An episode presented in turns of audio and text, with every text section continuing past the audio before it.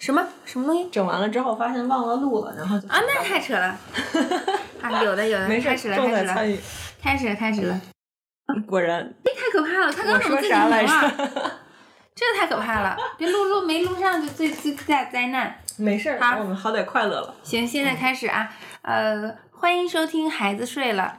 这不是一档讨论儿童睡眠的节目，这是夫妻还有他们的伙伴讨论生活点滴的节目。好，欢迎收听《孩子睡了这不是一档讨论儿童睡眠的节目，这是一对夫妇和他们的伙伴讨论生活种种的活动。》。好，很开心，今天我们迎来了播客的第三位嘉宾。呃，他的名字就是之前也出现在我们这个节目里面，就是我们的这个牛油果小姐。那谁给你起的外号？我已经不记得了。我自己的啊，你的外号是牛油果小姐。嗯，今天这个牛油果小姐莅临我们这个播客。呃，之前我还没有，就是虽然经常在播客里面提到你的名字，但是其实没有怎么介绍过你。其实你在我这个心目中的地位还是非常特别，非常 我在很多人心里都是这个地位的，说是见过最奇葩的人。没有没有，在我这边你的那个形象还稍微更正面一点，正面一点。那你对我还需要再加深一下理解认识。对，就是在我对我对你了解还不是那么 深入的时候，当时应该我们还在上大学吧，或者说我在上研究生的时候，我好像还跟那个邹玉军说过一句，就是我说以后我要是一男的，我要娶的话，我就娶你。那你的婚恋观可能也需要再反思一下，可以慎重。就非常非常非常特别的一个存在。然后先简单介绍一下你的背景啊，是一直读的是心理学，然后最后在荷兰拿的是心理学的博士学位。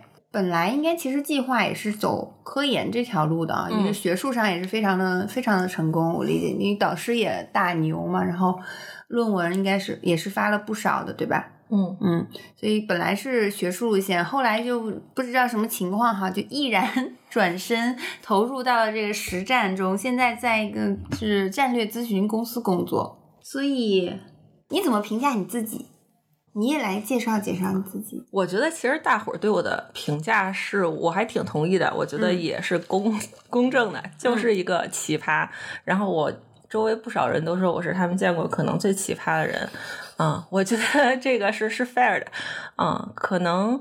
嗯，和我从小受的家庭 教育有一定的关系吧。嗯就是我父母一定程度上都算是一个比较 特立独行的人，然后也一直会讲究说你就做自己呀，然后可能从来不会去说去考虑一下什么社会规范之类之类，应该是怎样，应该是怎样，甚至他们很小就一直会说你要小心这些应该是怎样，你可能可以去自己思考是不是真的应该是这样，所以所以可能一定程度上就不小心长成了一个多边形，一个奇奇怪怪一种形状吧，嗯。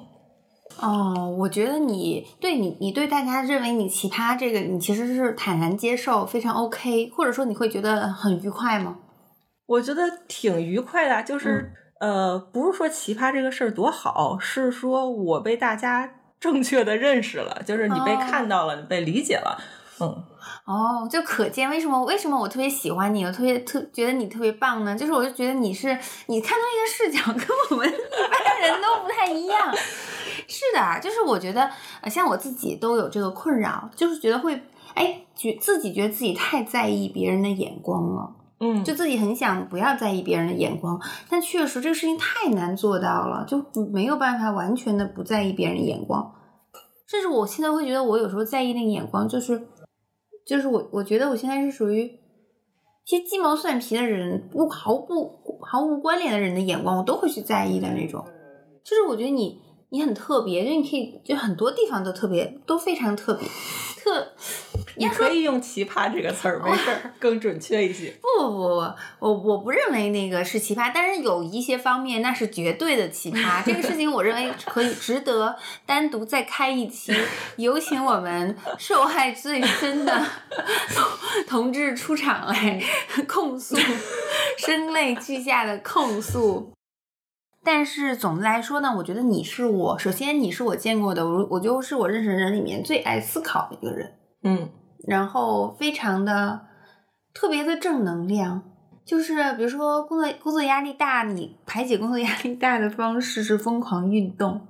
就我们可能会觉得就是很累了，可能我就是要睡觉啦，我不管啦，我要暴吃暴饮暴食啊，或怎么样。而你的排解方式是运动，是另外一个非常正面的事情，来用一个这样的事情来去抵抵制你那个负面的这种工作的压力。然后还有什么呢？就是我觉得还有就觉得你是一个特别非常有活力的这么一个人，嗯嗯。总的来说，现在就是冒在冒出在我脑海里的是是这样，所以我就觉得你真的是是一个很特别的人啊。就是我这特非常特别，但今天不知道从哪聊起。我觉得是这样，就是可能说我有很多行为上奇怪的地方，嗯嗯，可以从了解我我这个自我的体系，然后来。呃，来作为一个开始吧，因为其实可能理解了你我的自我是什么样，然后价值观是什么样子，很多东西就自然的就不奇怪了，就解释得通了。嗯，就可能从我的价值取向来说吧，我从小一直被深刻内化的一个事儿，就是你一定要做你喜欢的事情，嗯，然后你一定要 和你喜欢的人在一起，好像喜欢是最重要的一个事儿，嗯嗯，然后甚至是呃。有点是唯一的一个规定吧，一个规则。啊，那肯定像钱这种东西，我们都知道，就是你生存是要保持的，但是可能在这个生生存线之上吧。然后，因为心理学上有很多研究嘛，你只要到了一定的这种生存线之上，然后钱和幸福感之间就没有什么相关关系了。嗯嗯，可能我们比较幸运，然后生在了一个大城市，然后还不错的家庭，然后可能很早以以来吧，就会觉得。钱不是一个要素，然后你要做的，然后你和谁在一起都纯粹是从喜欢。那你在做喜欢的事情的时候，你自然是充满了激情的，然后你会觉得像玩儿一样。那可能不管是做科研也好，就是肯定我们都是痛并快乐着嘛。打哪哪怕你是打那种王者游戏什么的，你想特别牛，那你肯定也是 要付出一定的持续的努力嘛，然后熬夜啊什么什么的。早出晚归这种，同样这个就一方面会解释了为什么你工作时间那么长，然后你还能比较快乐，就是你在做你一开始自己选的这个路。第二呢，会解释了为什么会毅然决然的，就是不考虑任何的沉没成本，然后去重新开始。嗯，那我做科研我是非常非常喜欢的，然后我也非常有幸，就是可能在。在那个奖学金那种项目上吧，更多的是他让你认识了非常优秀的一波教授，然后一个圈子，然后让你无忧无虑的做科研，这是我觉得非常享受，然后非常 appreciate 的一个经历。但是就是可能因为家庭原因吧，然后需要在那一年的时间必须要回国。但是在我看来，可能在那个时间点，国内的科研环境和我想做的科研不是一回事儿。你的时间会花了太多在不是科研的事情上，那不会让我快乐。我觉得有点像事业单位或者像像公务员那种感觉，和我的人格实在是非常不匹配。那想转行嘛？那你转什么？其实，在国外 PhD 转的最多的就是战略咨询，因为你这种系统性的解决问题的这种方式是比较相通的。然后，另外，其实你就是会去解决很多 puzzle 嘛，还还是一个满足你好奇心的过程。所以，这个是我非常喜欢的一个事儿。然后，其实另外它的落地性会相对更强一些，比你在象牙塔里做研究。所以，你肯定嘛，你就是毅然决然的转，那你一定。程度上重新开始，然后你会经历到一些比年纪小的人做你的领导什么的，但是我不是很 care 这种事情，所以还好，这是整个的一个想法。哎，你刚刚说的，我有印象，我想起来，我记得你之前就是呃还在上学的时候，你就一直说，就是比如读博士很开心，就觉得就是在满足满足自己好奇心。嗯对，然后我就觉得，哎，你刚刚说这段话里面，我就有有两点，我觉得很很想很想了解啊。一个是你说你爸爸妈妈在对你教育上面就非常的着重要做自己喜欢的事情，这这个，嗯我想知道，我这也是我对孩子的期望，但是嗯我想知道爸爸妈妈做什么能把这一点给他内化进去。我觉得一定程度上是身体力行吧。哎，对，对，就可能是对，就包括像我非常遗憾，我长得像我爸。但是嗯我妈其实是一个超级大美女，就是其实以前同学老在调侃嘛，说为什么嗯你妈长那样，你长成这样？就是我妈真的是长得非常美，然后可能小的时候一直在大院里被这各种各种人追，嗯然后后来她会看上了一个有才华、会讲故事的穷小子，嗯啊，所以就一定程度上就是嫁给爱情嘛。虽然最后也是以离婚收场，但是我觉得这个过程，这个爱情本身还是挺 挺美好的，就是非常纯粹。嗯嗯，所以我觉得很多时候是这种身体力行，包括可能他们在工作上也是。嗯尽自己的全力去做做最好的产品出来，然嗯后可能对自己不喜欢的那些事情，他不会随波逐流，哪嗯怕丧失再多的机会，但是可能保持自己吧，会是一个嗯更重要的事情。所以你可以看到，啊、可能是错失了很多所谓外部的机会，但是还嗯会做的比较纯粹。然后因为这个纯粹，他们可能收获了更多快乐吧。嗯嗯，我觉得更多不是他们说什么，是他们怎么做。嗯然后当他们发现，可能有时候是生了别人，然后没有生他，或者是自己因为一些善良，然后 损失了很多很多钱，被背叛。这个时候，他们自己是怎么去内化这个事儿？可能他们的解释更多的是这个人不对，或者这个事情呃难两全，但并不是说你自己选择的这个道路，你追求你自己的这种方式是不对的。所以可能是这个内化体系吧。你爸爸是做什么工作的？我爸是央企，就一直是在政府里头，啊，呃，或者国企、央企那种是事业类似我的这种单位。搞不清楚他是干什么的，因为嗯我爸很早，这是一个奇怪的事儿，就是嗯。他在我人生里的出现是断断续续的，然后啊，就是有时候出现，然后有时候又跑路，然后有时候又回归，有时候又跑路，就是几出现几跑路。嗯可能我们天生不管从外形还是三观上是非常契合的，所以当它出现的时候，我们是有非常紧密的连接。嗯但是当跑路的时候，你会有一些割裂，或者是有一些疑惑，甚至会有一些愤怒。所以我们的关系其实一定程度上有一些距离，相敬如宾，所以不会嗯讨论到很多。嗯，哦他在干什么呀？或者他现在在干什么呀？说实话，我不是很了解。就我我不知道啊，可能可能就不是特别会聊到那种事儿，更多的是人与人之间啊，你今天 就是吃喝拉撒的这些事儿。嗯嗯嗯，哦，对，就是我我就是怎么说呢，我这也会是我的一个困扰啊。我就是觉得我也我的理想来说的话，我肯肯定是想做自己喜欢做的事情，但是我现在我认为人想找到自己喜欢做的事情是蛮难的一件事儿。嗯我觉得你找到你喜欢做的事情，如果你还能有幸去做这件事情的话，嗯是非常幸运的一对，幸运的，就是我感觉可能百分之这个比例，我觉得也许百分之十、百分之二十、百分之十吧，我真的觉得。对，对，就是所以我觉得困扰我的是，哎，我我喜欢做什么呢？就这个事情，我觉得我现在到现在我都没有想没有想出来。嗯，对，我觉得这一定程度上是有个体差异的。嗯就是有些人他就不那么偏科，他爱憎 就没有那么分明。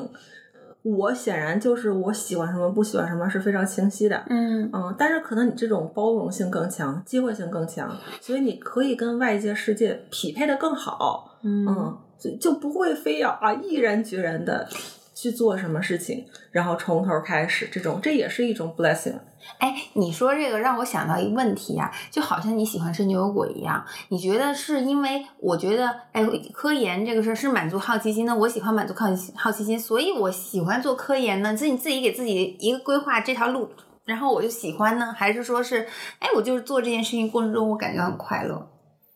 我觉得，呃，首先是有一个选择的过程，就是人天生都有些喜欢不喜欢的。我就是一个好奇宝宝，所以科研这条路天生就适合我。然后我喜欢去探究未知，我讨厌搞那些 人际关系乱七八糟的。但是你不觉得这是做科研，比如做科研这个过程其实很辛苦的？所以这中间的这些这些你都你，我觉得你我觉得你牛牛逼的地方就在于，这是我喜欢做的事情，好像中间的这些一切的这种痛苦或怎么样，你都可以，我都可以忍，我都可以接受。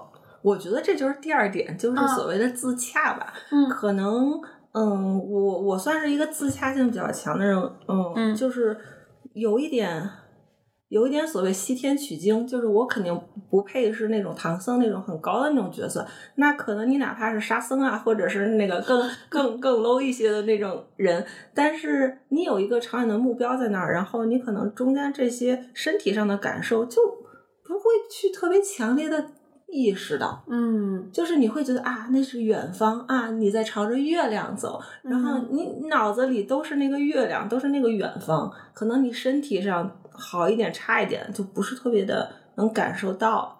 那我觉得就还是有一个强大的一个目标在支持支撑着你去走这条路。嗯，对，那比如说原来做科研的时候，你觉得你的目标是什么呢？我是恰恰是这样，就是呃，我希望做一个好的研究者。这个嗯其实非常的泛，啥是好的研究者什么什么我没有那种说，其实这个说起来非常不战略啊，我没有那种什么五年内我要怎么地，三年内一定要怎么地，但是可能我是说我要成为一个在技术上和人品上嗯。都让自己看得上的研究者，所以嗯。一路上你会发现有些 role model，然后会发现，哎呀，就是如果能类似成为那样的人，是我的目标。嗯嗯，然后包括现在也是，哦，哎，我觉得你这个就是这你说这个话呢，就把感觉把我拉回到可能比如说十年前，嗯就那个时候可能自己还是在思考，嗯，就说哎这辈子要做什么样的人，但这个东西呢就想想想想想想不明白之后，慢慢的就放下了。嗯就觉得就没有再去费力的去想这样一个问题了。但是其实这个问题没有解决，其实在方方面面还是会困扰自己的。对，所以其实嗯我们会需要一个 顶层战略吧，嗯就是嗯你自己想成为一个。我在找你帮我战战略咨 询不是，。就是你你想成为一个什么样的人，然后哪些呃特质或者哪些方嗯面是你最看重的？因为我觉得很多时候我们痛苦是啊，就是很庸俗的一句话，是因为我们想要的太多了。嗯嗯嗯，可能客观的来说也没有那么那么多，但是现实来看，就是我们确实精力有限，资源有限，我们能保的事儿就很少。我发现，当我就是认了这一点之后，然后我。确确实实就精简了自己，我就说，哎呀，我就是这么一个很穷的一个 budget，、然后在这个 budget 里头，我嗯一定要保那几样。当这个事儿认可了之后，后来纠结会少了很多，痛苦少了很多，嗯方向明晰了很多。嗯但是可能这一个这个 list 你在明确的本身是极其痛苦的，因为嗯你很多东西你是觉得无法割舍，割舍不下，甚至。会涉及到我们之前聊过的跟父母关系啊，什么什么什么的，嗯嗯嗯或者跟一些很亲的人的一些关系什么的，对你这些也是你可以割舍的一部对分吗？我，对，就是我所谓的割舍。哦我割舍的不是这个元素本身，就一首先啊，嗯就比如说我一开始会考虑一百件元素，可能我先会把这个元素砍到三十件，嗯这是第一个割舍。第二个呢是这三十件的深度，嗯。可能以前我会考虑五十个层级，我现在会砍到二十个层级。嗯对，比如说跟父母的关系什么的，可能一定程度，这永远都是我最重要的事情。嗯就是排第一，没有第二，就是嗯比健康还会排在第一。嗯但是就是在方式方法上，我会更多的去想怎么样是更有效的，嗯然后让他舒服，我舒服，我们这个机制是能合理的运作的。嗯，那比如说一时一刻这个事儿做的有多妥当或者不妥当，他感受好还是不好，这个会被我砍掉。我会觉得，呃，怎么有效怎么来，不然太纠结了。啊，奇葩吧？不是不是奇葩，不是奇葩。哎，我真的觉得我 奇葩挺好的。不是不是，对于我来说，我真的不觉得你奇葩，我会觉得你对我非常有启发性，就是你太教科书了。对于我来说，嗯我感觉你可以把很多东西都量化。嗯我觉得你可以把很多东西都量化，然后你的感受，我感觉好像，对呀，有时候有时候会给我一种感觉，感觉你那机器人儿吗？有没有人对你有过这样的评啊，价？非常多的人，嗯，就是会觉有时候会觉得，哎，好像是机器人太理性了，然后太就是明白这个那个怎么弄了，就好像自己的那个我想怎么弄这一点，就感觉哎，不也不能说你不知道你想怎么弄，不是说你不你想怎么弄不明确，你你你很知道你想怎么弄，然后你就可以对你你你知道你想怎么弄，然后你就可以很坚定的就去执行它，而在这个过程中不会被什么东西所左右。对，我觉得我是这样，我是那种 你来自我 自我剖析大会，我的那种就是大方向上是很感性的，嗯 然后在具体落实上是很理性的。哦比如说你在说选专业啊、选工作方面，嗯都是超级感性。啊然后包括你说跳就跳，这也是超级感性。但是它底下的支撑就是我确实不是皇亲国戚，我凭什么能支撑这样子？那呃，比如说你在大的方面，你不在乎钱，你不在乎时间成本，但是你就落实到点点滴滴，你会变成呃，那我们平时不不必要的开销我就不开销，然后、呃，我平时不必要花的时间，然后我就稍微的呃充分利用一点，这个是你必须的，你不能两全。不然你没有办法有效支撑你那么任性的那种决定。嗯然后包括我可能每天吃饭啊什么的，我当然知道哪个东西好吃，哪个不好吃，但是我我没有那么多时间可以满足我方方面面的需求。那我、啊，真的，执行的时候就是一个机器人儿，，对，就当你浪漫过了机。器人，对，当你有一个非常浪漫的一个大的追月亮的这种想法，浪漫之后，那嗯你落实到每天，你就是以我的资质，我就只能切换到这种模式，要不然 模对式的切换，对，不然的话，你嗯还会想说，哎呀，我这个几点睡觉是不是太困了，或者是呃，哎呀，我这个吃的是不是太差了之类的。你不能两全，就是凭什么你什么都有？刚才你已经说到了，你能做到你最喜欢的事情，然后环境和家庭都这么支持你去做，已经是极其幸运的事儿了。那你还去计较你每天睡几个小时，你吃的好不好，你花多少钱，那不是太贪心了吗？我凭什么？嗯嗯，你这么说来，我觉得有道理，就是 感觉我要吹彩虹屁。别别别！哎，真的，我就真的真的是觉得你你，其实比如说上一次我我我邀你一块儿就是聊聊艾米上学的事情嘛，嗯我都觉得那些你跟他说的很多话，就是对我来说都是很有借鉴意义的。好吧，一个个聊吧。就是我觉得，就是比如说刚刚说到跟父母的关系啊，嗯。就是我就觉得，比如对我来说，就我我像特别是最近，我昨天前天前天刚跟我妈大吵一架，嗯。就是我跟我妈就是一点小事儿吵起来，嗯，但是我觉得吵来吵去其实也就那些事儿，就我不知道怎么破这个局。我觉得可能首先我们必须得，就是真心的去承认父母都是不完美、有局限的，和我们一样。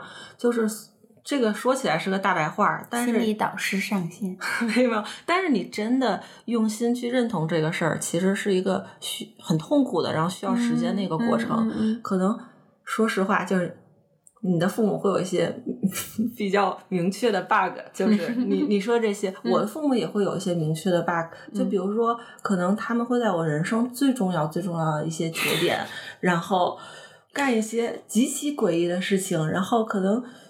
给你人生带来了很多年、很多年的影响，对吧？你会有怨恨吗？我觉得是这样，就是我们都得承认，我们都不完美，然后父母极其不完美，他付出了很多，然后也会给我们造成伤害。嗯我觉得这是一个接受的过程，嗯对，就跟你接受自己和接受朋友、伴侣都一样，你真实的接受啊，那他就是这样的，然后看有多大程度能改变。我觉得可能像我父母有些事情，或者包括你父母有些事情是可以改变的，但是你说的这一点，我怀疑就是在这个年龄让他们改变有点难。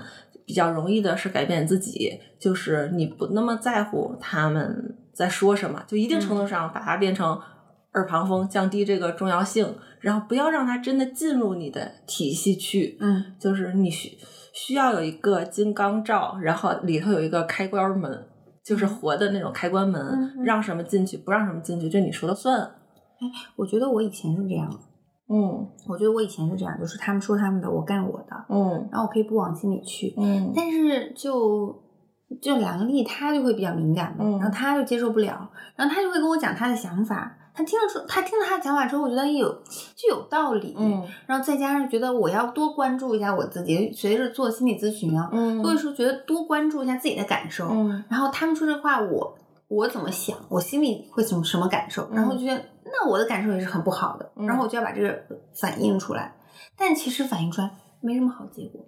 对，所以我觉得那不一定是一个好方案，也许是把它就给关在外面，会是一种方案吧。嗯。嗯，因为可能你反映出来，就是这个建议本身没有好坏之分，有好多种好方案，嗯。但是它适不适合你，就取决于它跟你这系统其他的能不能配在一起 work 的比较好。嗯。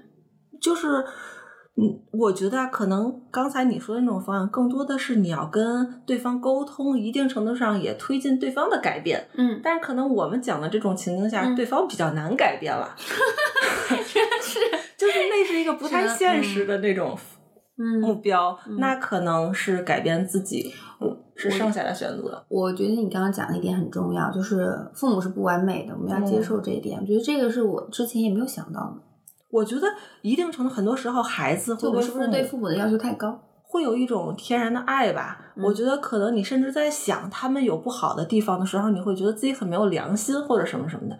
其实这跟有没有良心或者感不感恩是没有关系的，可能你更多的是我们客观的来评价他做的哪些事情对你有巨大的恩惠，然后有哪些事情确确实实在客观上伤害了你，能更让我们现实的找到一种合理的方式来相处，反而相处的更好。可能我在做了那些极端的事情之后，我跟我父母、跟我妈呀、我大姨啊之类的关系会好很多，因为你大姨都要都要 battle 吗？对，因为你大姨，我知道你妈，你妈，你为什么就是对对你妈你有什么？就除了你妈给你寄很多东西之外，啊，就是比如说，因为上一代的人都存在一个跟我们对人际关系的界限是不一样的，这是代沟嘛，每个家庭都有。他们觉得界限应该是那样，甚至没有界限。嗯我们觉得界限是这样，并且很重要。嗯，那你在 battle 这个界限的时候，一定会经历一些啊、沟通纠葛。啊，嗯，你是觉得你妈、你大姨就太没有边界的进入你的生活？，对。那表现呢？除了给你寄东西之外，还有什么？那比如说可能会直接来你家，然后给你送很多你不需要的东西啊，类似类似这种。然后当你明确已经说了你不需要这个东西，然后还是会搞了很多 啊、然后可能呃很多年吧，你就是会从那种情感出发、善意出发，你就会觉得啊就接受了就好了。嗯但是那那其实他们这种行为就会升级嘛，因为这是满足他们呃偏好的一种一一种行为方式。然后当你升级了之后，你发现这个趋势不是你能快乐相处的，然后你就重新建立这种边界嘛。然后当大家就真正的是各自的这种边界建立到一个双方可以接受的范围里，就是都会更愿意在一起，然后在一起的时候摩擦也更少你怎么让他们就是就是举举个实例啊？啊。比如说，你就就是他们就是他们给你送东西，你不你不愿意要是吗？对，简单来说，对那他们不会觉得你这孩子太奇葩了，我给你送东西你还不要，会的，就是什么叫代沟？太难。这的这我站在我的角度，我都觉得他们会，也不能说站在我的角度，如我感觉就很难很难理解。他们他们，我觉得他们不懂你要干嘛。对，所以那后来你怎么让他们懂？就是什么不要。我觉得什么叫代沟嘛？就是代沟，嗯我们只能尽量的用感性和理性去关这个代沟，然后用这个行为，呃，达到一个双方可以接受的一种方案。但是你永远没有办法让他们真正的情感上就能接受嗯你的所有所作所为。你啊你只能保的是你的目的达到了。嗯嗯嗯。哦，就因为就是很有趣，就是就是你对代沟代沟的这个解读，我觉得很有趣。就是说代沟，就说是我们肯定从认知上无法完全没有办法，没有可没有任何可能的达成共识。但是我现在的目目标就是说，寻求一个舒服的相处方式，对，然后尽可能的就是从根儿上放弃让对方理解你呗。放弃百分之百理解你，可能达到百分之六十吧，因为纯粹没有就就是还是百分之六十还是有这种提升空间的，嗯也会好很多。就是和和而不同嘛，我们就是摆明了就接受和而不同这个事儿。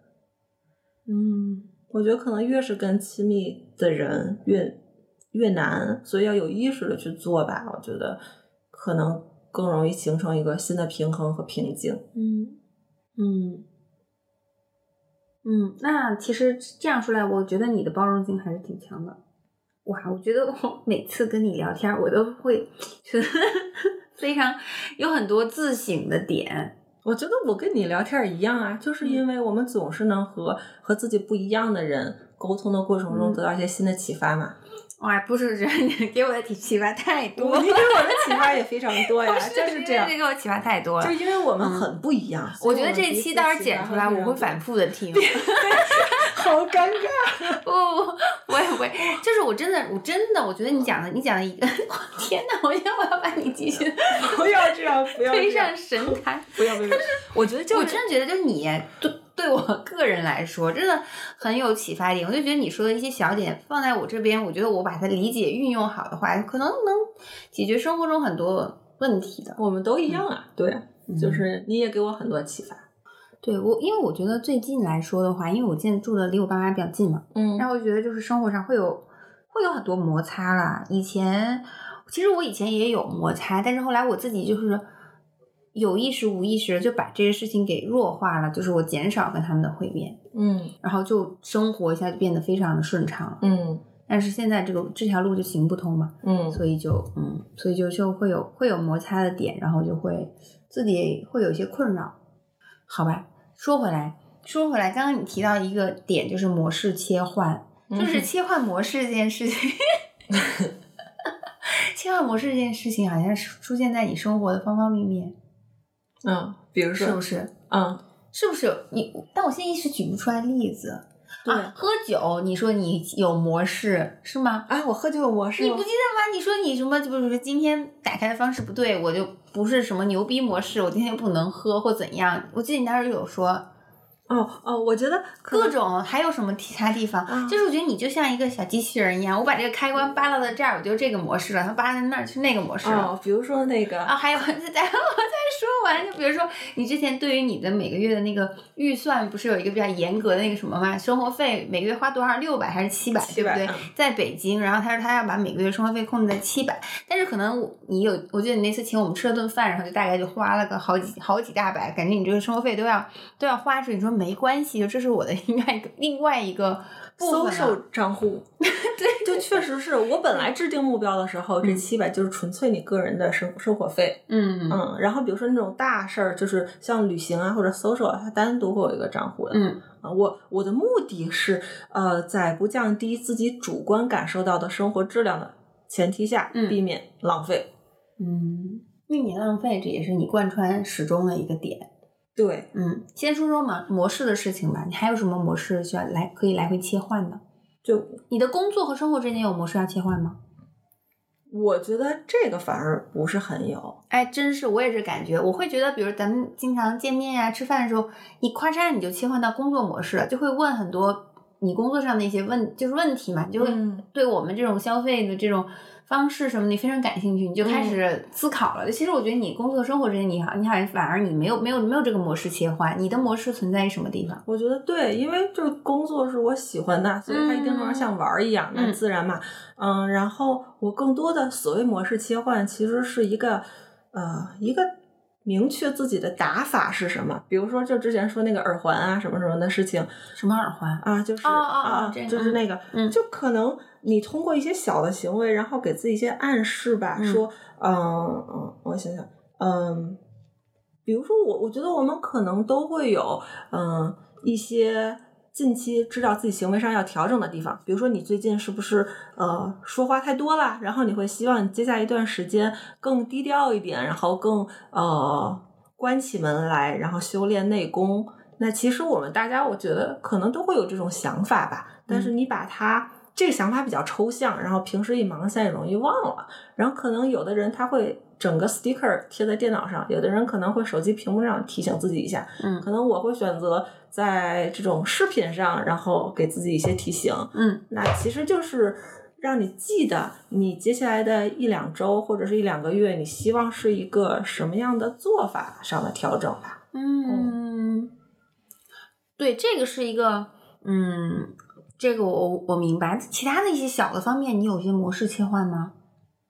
模式哦，可能有。我说我最近你有我说我最近那个情感上进入飞行模式了。对，就是就是很有趣，就是你会总结出来各种模式，然后把自己再套进去。就是对呀、对，就是你的打法嘛。就是如果你不确定你的打法在接下来一两个月是什么，那你可能你日常每一个决策你就必须得去想，哎呀，我这个决策做什么，然后你就还是顶层设计，你有没有一个 统领的一个方向的打法？可能是你的人生就像在打一个游戏一样，我有这个这个阶段这个规划，这个怎么样？我现在就在这个模式下，我就要这样做，我不需要想了，我就按照这个模式下来来做就好了，对吗？对，比如说哈，就是嗯当你比如说进入，哎，你说你在飞行模式下，如果你遇到你你特别喜欢的人怎么办？那我觉得你会怎么样？在飞行模式下，你就把它屏蔽掉了？我觉得就是都是有限的，可能、嗯呃，在如果遇见一个你就是真命天子那种的，那可能什么模式哐叽都给冲突冲掉了。嗯但是在绝多绝大多数情况，你可能就不会特别的去思考或者展开一些有的没的，嗯这能节省你很多的时间。嗯然后在这个阶段，可以帮助你达到你想做的事儿。嗯，就是因为其实如果这种情感这种事儿你展开的话，那生活中这种行为时时刻刻的那多了去了，你很有可能就就分心啊，或者就怎样的。嗯嗯，总的来说，我觉得你还是一个理性的人。我是一个极其理性的人，嗯但是嗯，又又又比较在大事上比较比较任性吧啊。就还是那个是顶层设计，就是你大的事儿上，你有一个非常任性、感性不是。不是，我不我不同意这一点啊，嗯我不同意你的目标，这这就是因为因为你做的那个大的决策是是感性的，你就感性了。我觉得其实嗯也是、也是就是叫什么叫什么那个词浪漫的理性主义者很。贯很贯穿的，就是因为你你很理性的知道你喜欢什么东西，嗯，你的目你的你的人你的人生的追求不是些什么金钱呀、什么房子啊这些东西，你追求的就是快乐。我明确的知道我想要的是快乐，所以我要做我喜欢做的事情，就是很理智的，其他的我都不要。哎，你说的有点对啊，我被我觉得是这样的 对，好像我觉得是这样的对，好像所以你是一个超级理性的人，你只是你的，因为我我非常理解你，嗯。因为我也是一个，我就是、我就是我我，但是我是感性，就是嗯。我就是觉得我的我的想法很很多东西，我追求的东西跟很多跟跟可能有些其他人有些人不一样，就我也不追求那些什么金钱啊什么之类的，嗯但是我还是把我自己的感受放在第一最核心的位置的，嗯所以就是就是。哎，对呀，所以我理解你说，对你说你就要做喜欢做的事情，我理解。嗯但是我觉得这还是还是理性，啊对还是理性的。哈，你非常啊理性。对，哦，我被修正了，对对对，你说的对，你这个更准确。太搞笑了。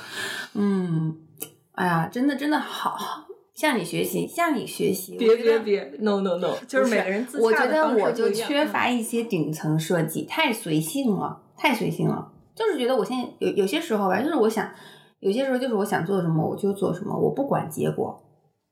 这个挺好的，就是我出发的时候，我没有想它这条路到哪去，但是可能走到那最后，发现不是我要去的那个地方的时候，那我可能心里的感受又不好了。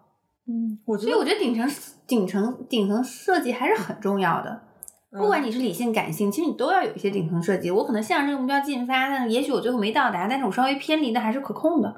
我觉得就是顶层设计能帮你更好的自洽，你自嗯洽了就不那么拧巴和痛苦，嗯嗯嗯嗯。不一定你就多好哎多，好。我我现嗯在在这里要插入说一下我工作的事情，因为我觉得跟这个挺嗯挺关联的。就是我最近这段时间，我之前不一直约你俩，我想跟你俩聊一聊嘛。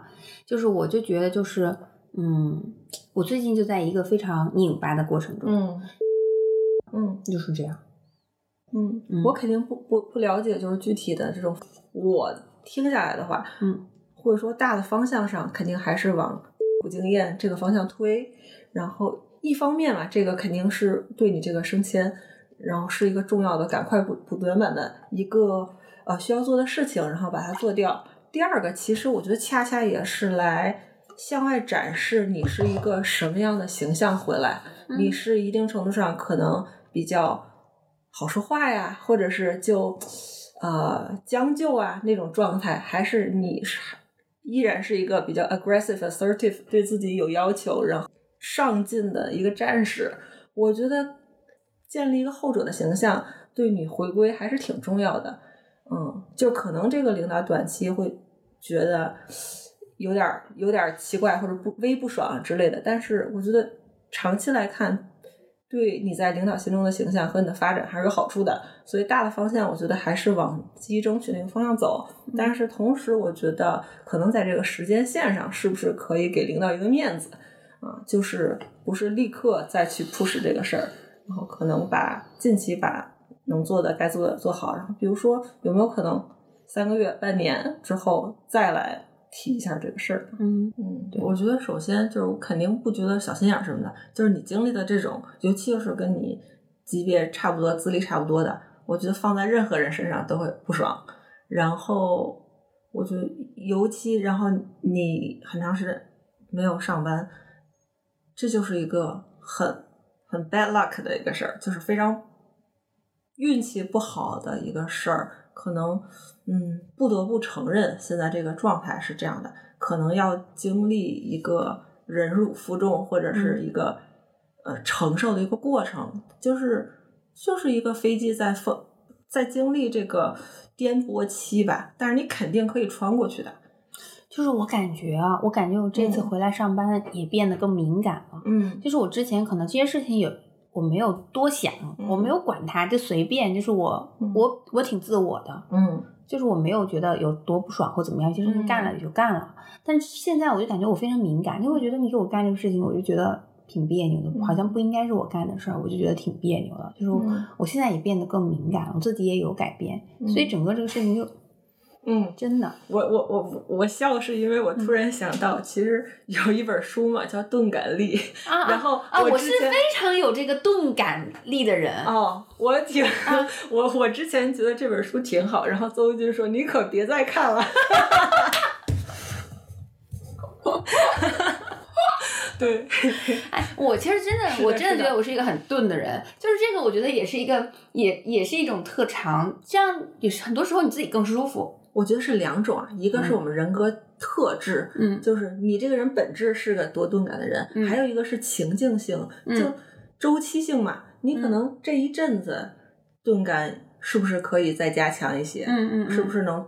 通过做一些什么事儿或者重读一些东西啊，让你这个情境性、周期性的钝感力稍微再提升一下来，撑着你过了这个颠簸期吧。嗯，我觉得好多时候可能可能你会觉得恶心，或者可能人家就是故意恶心你的，等等等等。但是你可以做到是恶心不到我，或者是我撑过去了，然后我该做的做的更强大了，可能这是我们可以控制的。然后这个时期。肯定可以过去的，就是怎么撑过这段时间。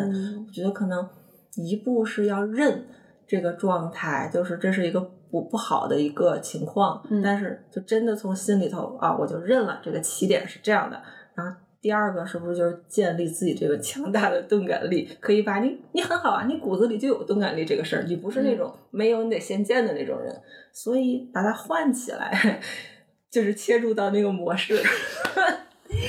如果我能像你一样搞 拨它八这八动开关就可以，就就可以让自己切换就好了。嗯，看看是不是可以重读一些东西啊，或者是去总结，跟自己说一些什么，调整自己的状态吧。对，调整调整状态，切换模式，切换模式。对对对，是的，嗯，就是我自己就在，就是觉得自己会最近状态不是很好，就是会哎这样那样，就是这个决定没有定，我就有点。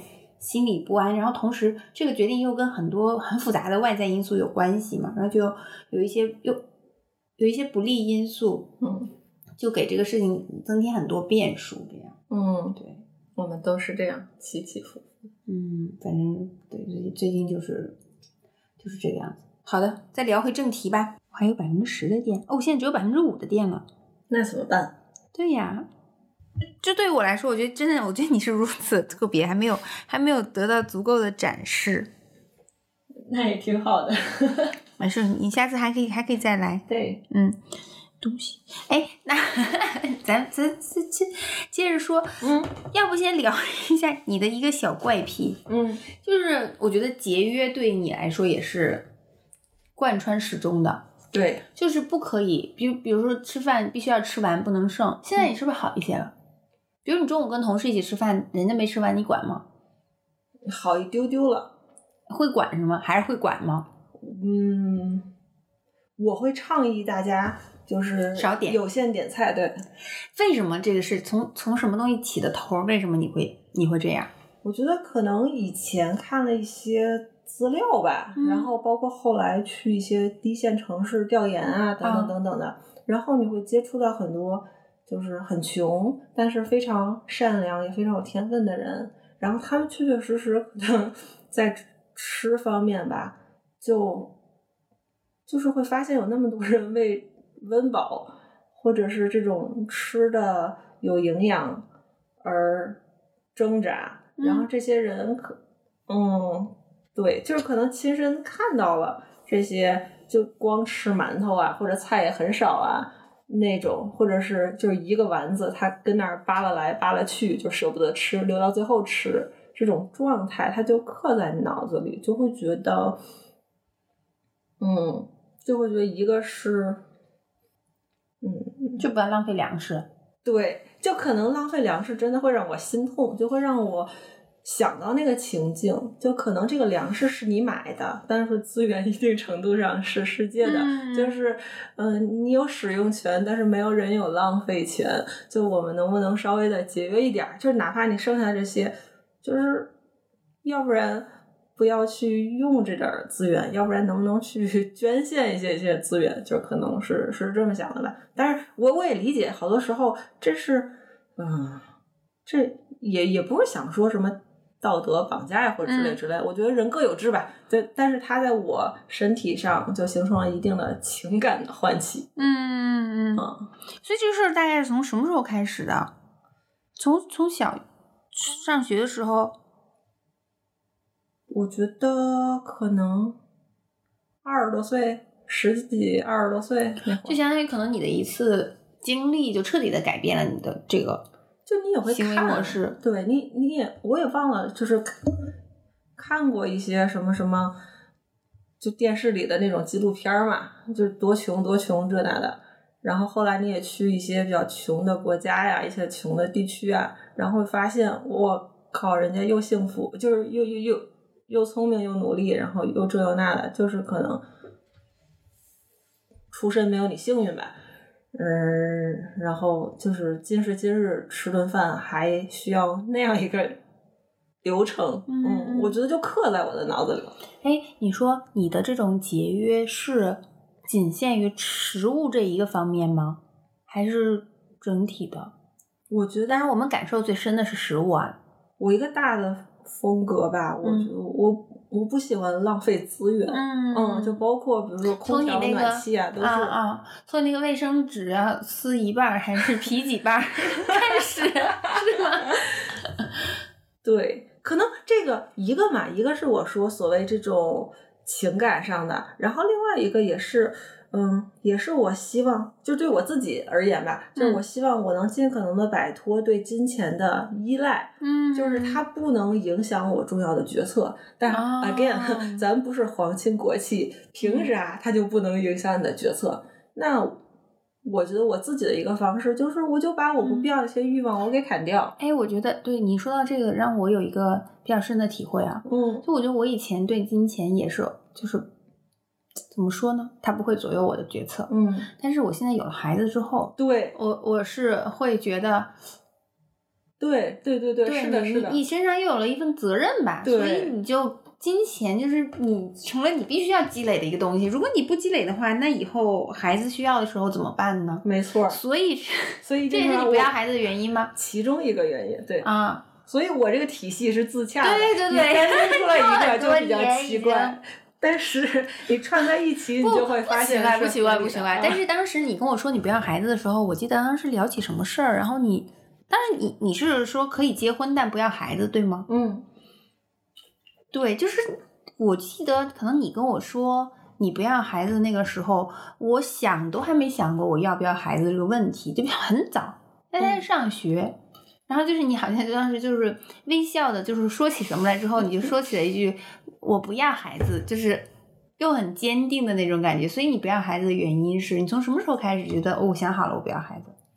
我觉得挺早的，我想想，可能也是十几二十多岁。嗯，上大学之后，嗯，我从来就没有就是迫切想当母亲的那种想法。嗯因为嗯就是我妈是单亲妈妈嘛，她做的非常好，但是她嗯极其辛苦，所以呃，我有一个重要的原原则吧，我是希望能嗯把他晚年照顾得更好，嗯嗯。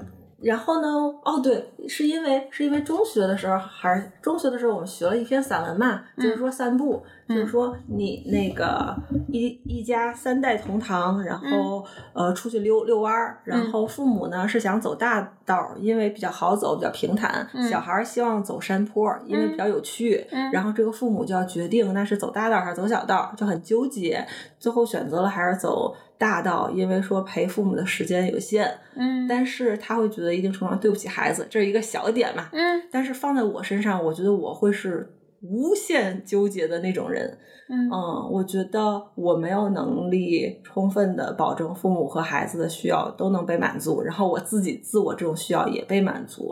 所以，就是我觉得我妈这一辈子太不容易了，她是在我的世界里已经存在了，嗯，然后那再来一个新的孩子，我没有能力充分的保证好他，就是在保证好我妈的前提下，那既然自己做不好，那不如就不要招惹人家过来，人家还是在嗯另一个星球无忧无虑的玩儿，挺好的。这是一方面，第二方面呢，也是。呃，我对这个世界的认知吧，所以我既然来了这儿，我就好好的活一遭，然后尽可能的做一点贡献再走。但是我并不觉得这是非要有不可的旅程，嗯嗯，所以我觉得可能那个小孩儿他没有因为我来这儿，可能他也有别样的快乐吧。所以叠加起来，就是我这个模式 适合不适合？对你的模式，你的整个体系是非常自洽的，，对非常完善的体系，就是一环扣一环，对，就是你必须得凑一块儿能 work 嘛，嗯不然的话，你又那么任性的来回换工作，不是换工作，换了领域。当然我，我不会，我我的人生理想，我希望我人生就干这两个事儿。哪两个事儿？就是一个是心理学嘛，然后一个是战略咨询，就把它研究清楚。然后我现在一定程度上发现他们有能穿起来的一些地一些地方，嗯对。但是，呃，我人生可能不会再想去干第三个事儿了，就不是无限的。但是这已经是深坑了。包括我心心理学方面，我也希望有一定的深耕。我对心理咨询还挺感兴趣的，但是其实以前的训练中就比较浅。然后我对战略咨询，那更是一个对我来说要学的太多太多的东西了。那我这样这样不自量力的目标，更无法支撑一个孩子。嗯嗯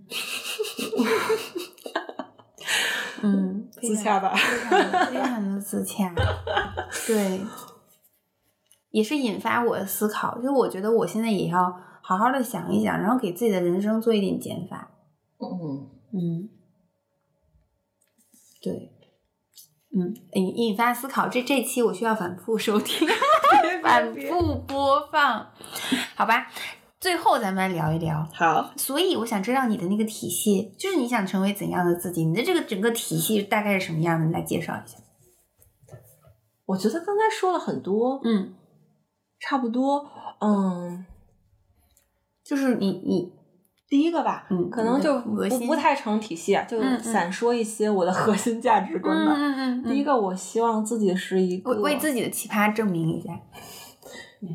还是比较正直的人吧。嗯嗯，就我到什么终点，它的高度和宽度是怎样，我不设期待，但是我对这个路径我是有要求的。嗯我希望我不管最后落在了哪儿，这一路上是堂堂正正的，然后没有做一些违心的事情，然后没有伤害别人。我觉得嗯不作恶是很重要的。然后我一定程度上嗯，我会不太喜欢那些可能在第几桶金、第一桶金、第二桶金的时候做了一些恶，然后后来又疯狂的做慈善。我不是很知道怎么来评价这样的人。嗯，我觉得不做恶是对我来说是一个很核心的价值观。嗯嗯，这是第一点。